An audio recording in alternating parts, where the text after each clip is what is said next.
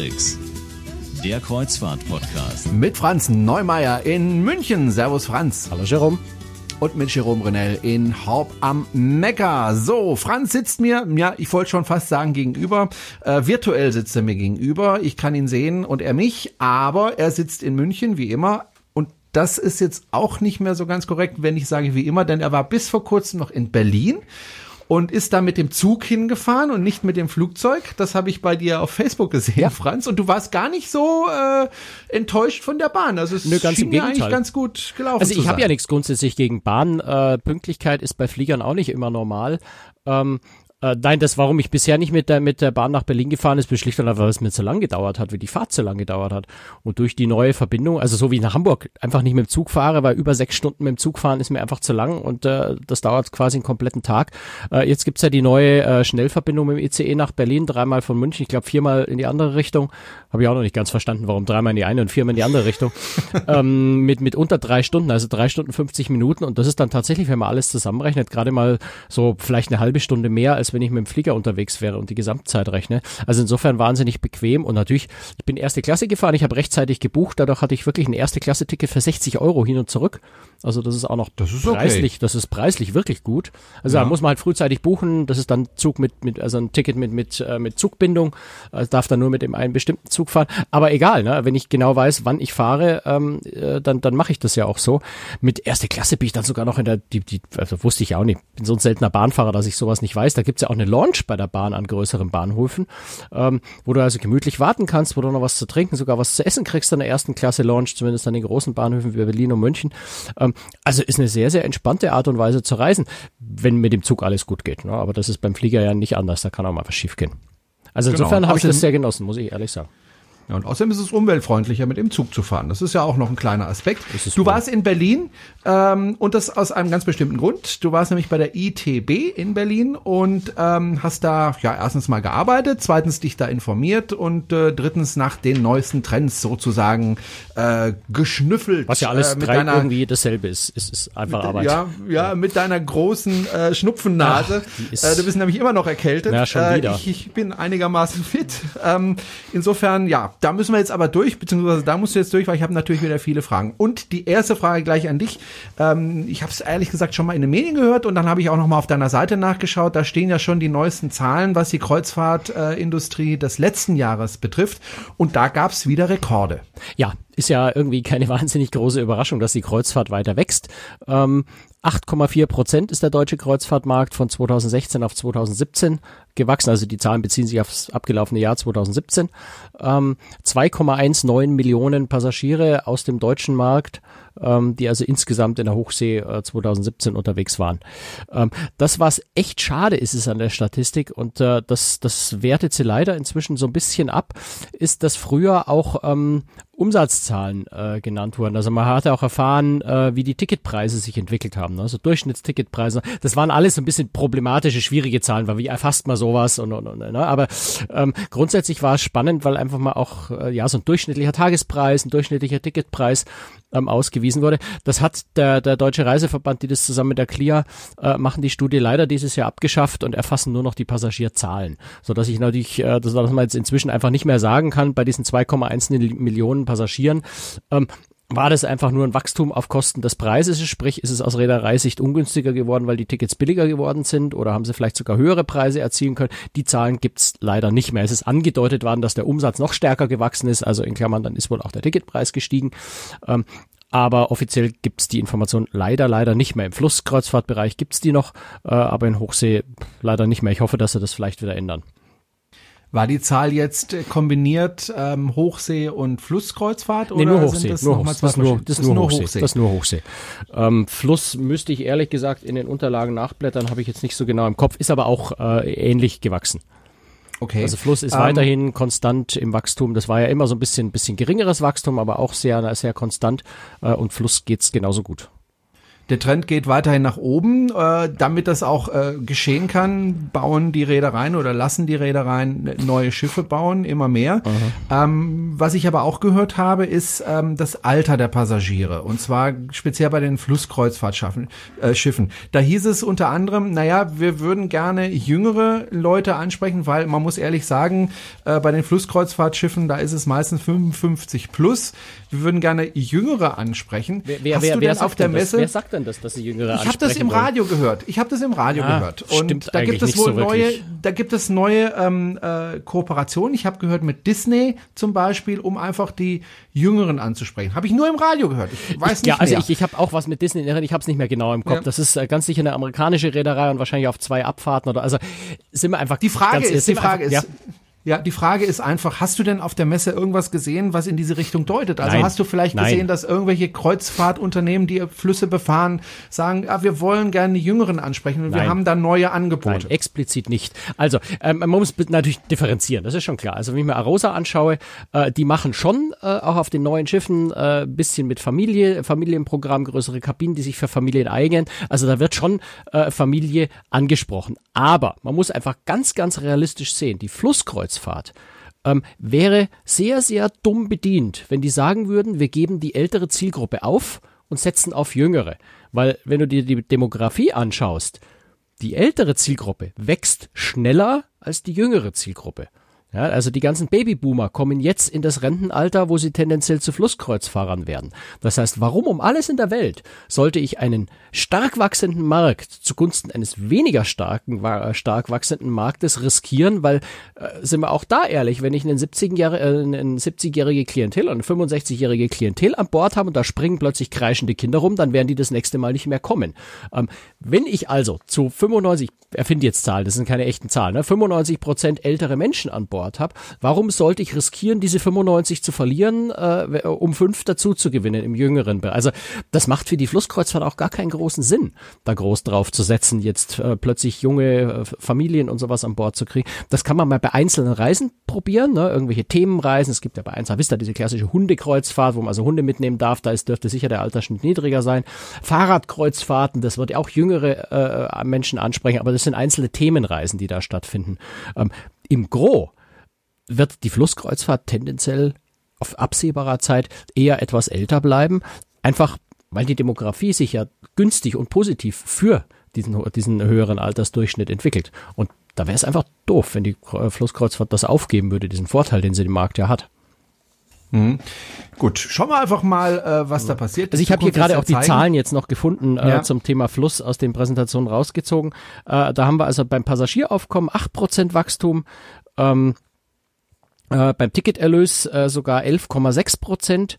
Ähm, also da ist durchaus auch der Reisepreis, bzw. der durchschnittliche Reisepreis ist um 3,4 Prozent gestiegen. Die durchschnittliche Tagesrate, das ist vielleicht so die, die vernünftigste Währung, äh, um 4,4 Prozent gestiegen. Also da steigen sowohl die Passagierzahlen ähm, als auch tatsächlich die Preise leicht. Okay. Insofern sehr, sehr, Ähm, sehr, sehr gesunder Markt, wenn man mal so sagen will.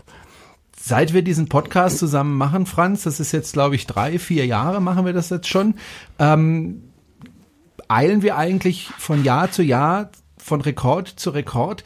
Gibt es denn irgendwo auch mal ein, ein ich will jetzt kein Salz in die Suppe äh, streuen, aber gibt es denn irgendwo auch ein dunkles Wölkchen, wo man sagt, hm, da passiert etwas, was vielleicht bedenklich ist oder äh, da sind die Kreuzfahrtunternehmen etwas vorsichtiger oder ist immer Friede, Freude, Eierkuchen? Ne, Im Moment äh, sehe ich da jetzt nichts, was bedenklich, also bedenklich würde ich jetzt niemals sagen. Also es fällt eine Sache fällt auf ähm, bei den Zahlen, dass das Wachstum im deutschen Markt tatsächlich wohl nur von den deutschen Reedereien kommt. Also die internationalen Reedereien sind sogar geringfügig zurückgegangen. Ja, da ist ein ganz kleiner Verlust drin.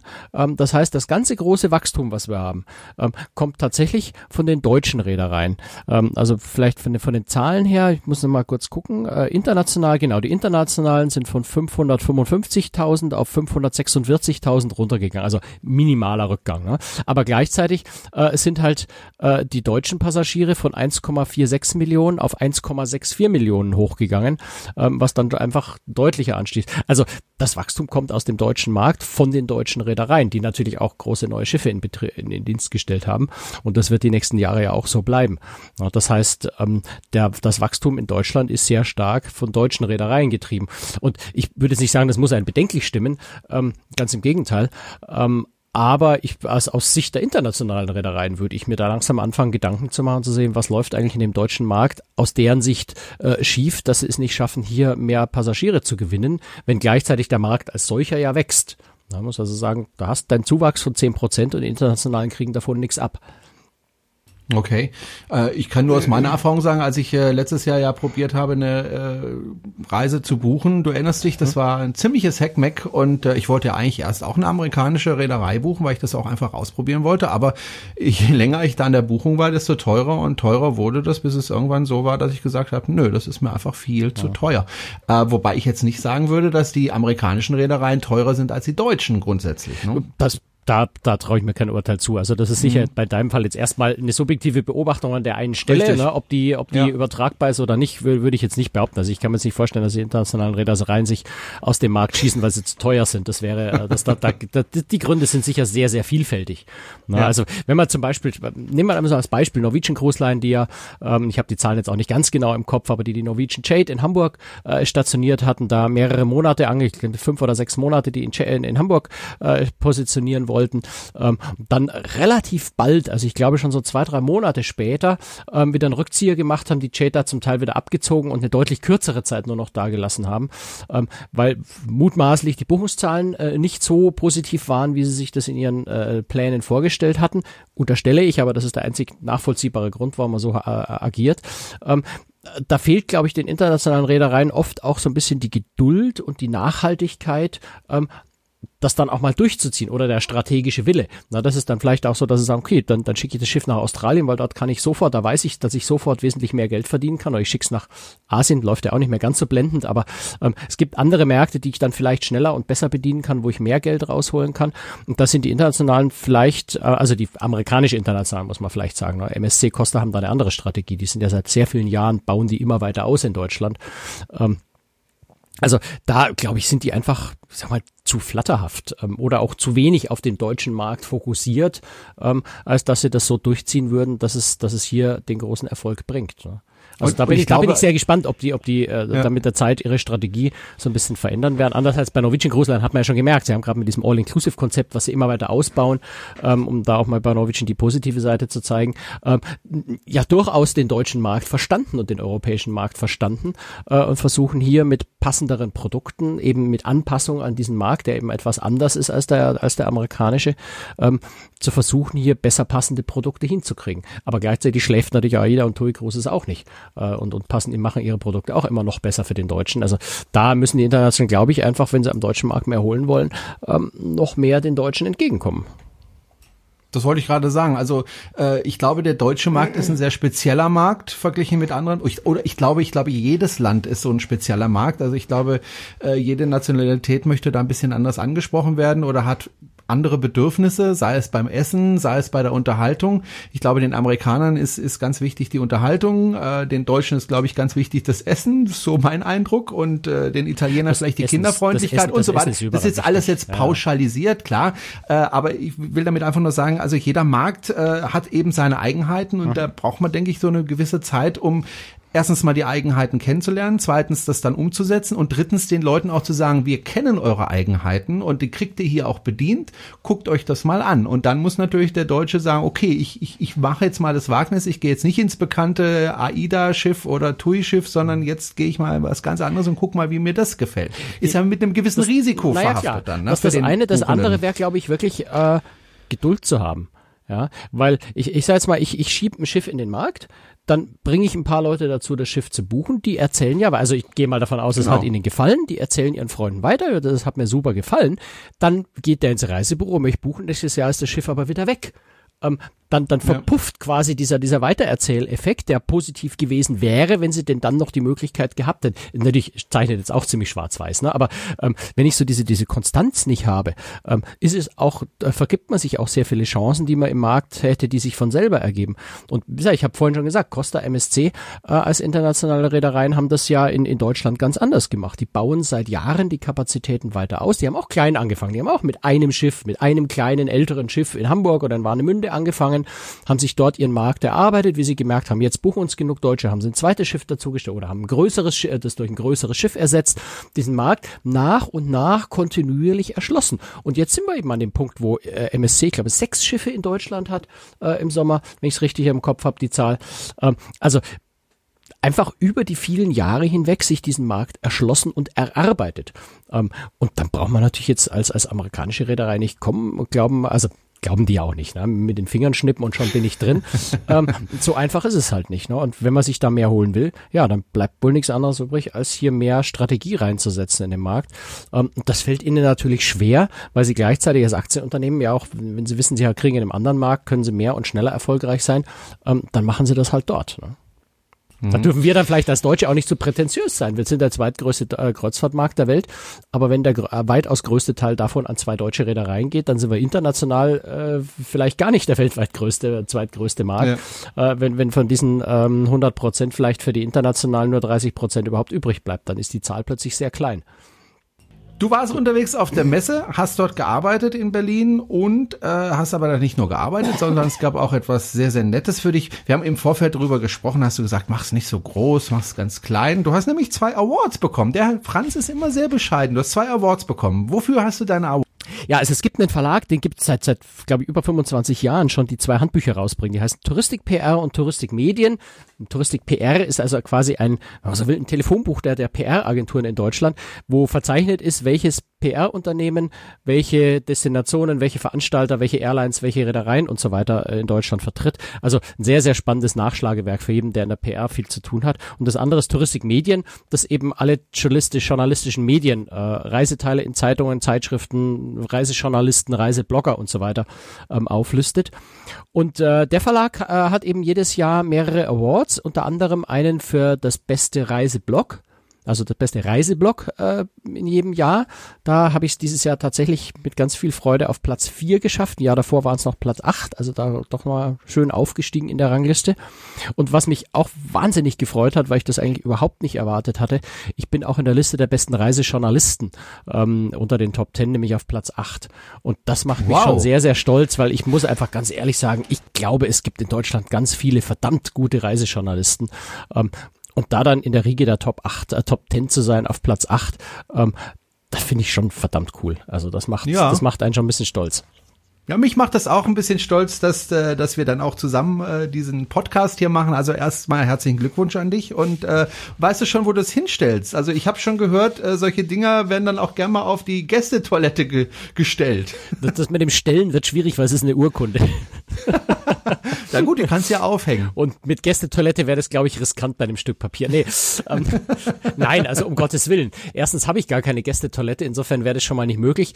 Ähm, ich muss mal gucken, vielleicht hänge ich das hier. Ich, ich sitze ja zum Podcast aufzeichnen hier in dem Keller, wo ich mir ein kleines Studio eingerichtet habe. Da ist an der Wand gut Platz.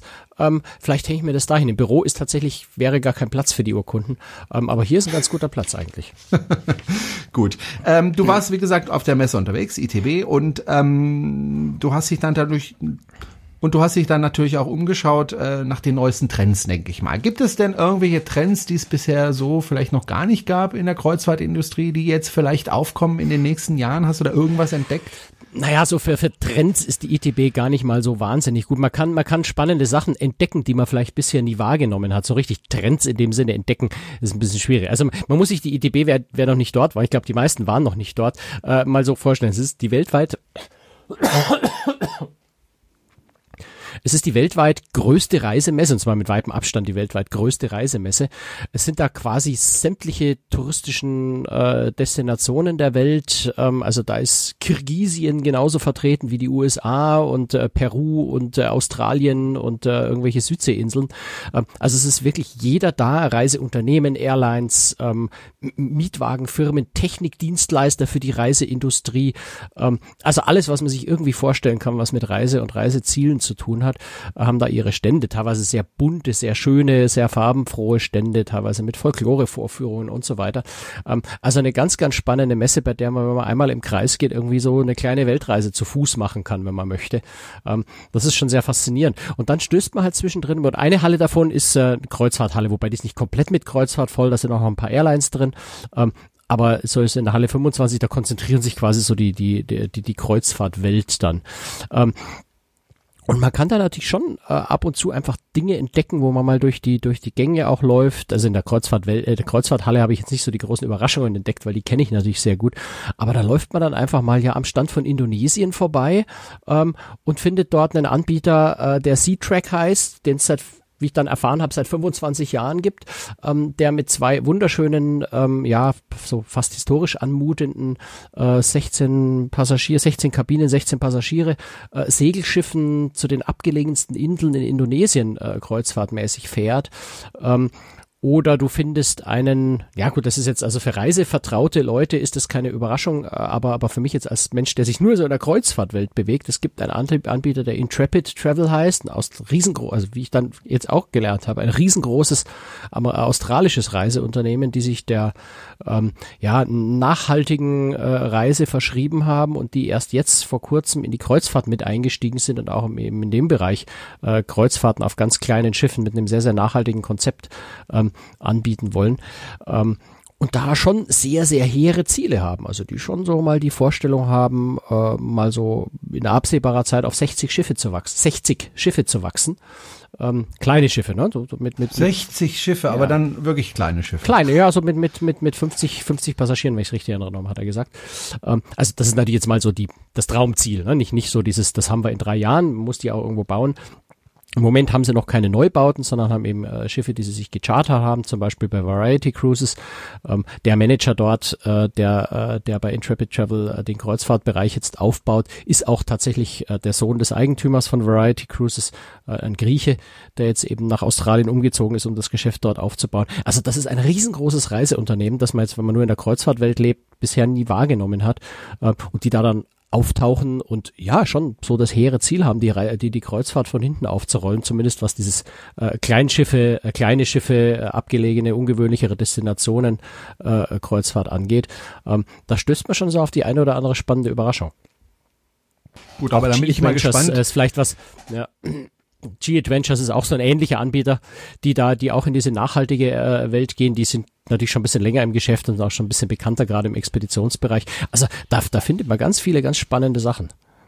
Da bin ich aber auch wirklich gespannt, wie man das machen möchte, mit 60 Schiffen nachhaltig da äh, das zu machen. Aber äh, nichts ist unmöglich. Schauen wir mal. Naja, die fahren, wir werden das fahren sicher halt, weiter beobachten. Naja, gut, also die fahren dann schon einfach mal, die fahren auch jetzt schon an, an also an der kroatischen Küste, aber die fahren halt dann nicht äh, nicht nur äh, Dubrovnik und Split an, sondern halt auch so zwei, drei Orte, von denen auch du noch nie was gehört hast, die wunderschön mhm. sind. Ähm, die haben, äh, ja, also sind nicht zu weit auswalzen, das kann man bei anderer Gelegenheit nochmal ausführlicher machen, dieses Thema nachhaltiges Reisen, aber ähm, die haben dann eben zum, die ähm, fahren klimaneutral, also trotzdem sie im Moment alte gecharterte Schiffe haben, die bezahlen dann eben äh, den, den CO2-Ausgleich für ihre Reisen, äh, um klimaneutral zu fahren, zumindest nominell. Ne? Faktisch geht's im Moment ja noch nicht mit der Antriebstechnik.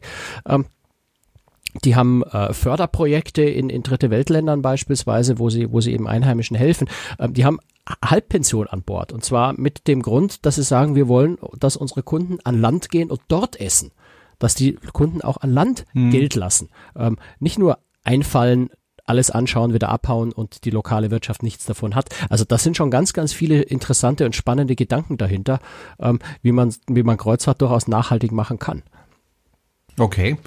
Wir werden das weiter beobachten und äh, vielleicht auch nochmal darüber berichten. Vielleicht fährst du ja mal mit äh, auf so einem Schiff, wäre ja auch mal eine Idee.